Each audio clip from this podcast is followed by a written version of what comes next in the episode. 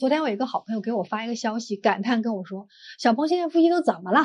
你知道我刚刚在地铁站碰到什么了吗？有一对小夫妻在我面前，北京地铁都挤，大家都知道，就人特别多。他老公啊就抱着老婆，看起来特别亲密。然后呢，这个男的拿出手机在看，正好我就在这个男的这个后边嘛，我就站着，就看他手机上有一个女孩头像的微信发过来一句话。”好的，宝贝，我等你。然后这个男的就发过去了一个红唇和拥抱的表情。我这朋友跟我说：“哎，你知道吗？我当时看的三观都碎了。他还亲密的搂着他老婆啊！怎么现在人都这么光天化日、明目张胆了吗？”说实话，我不知道听到这儿你们什么感觉。我知道这种情况挺多的，因为我做婚姻咨询这么多年，这样的事情我真的没少见过。但是我还是特别想跟这一些人说一句话：你们都结婚了。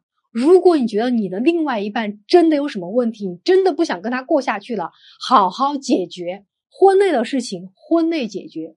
如果你不想在婚内，或者你不想真的破坏这个婚姻，那就请你遵守当年的承诺。你当年可是在人家父母面前发誓要对他好的，所以把你的誓言真的做到，给他一点尊重吧。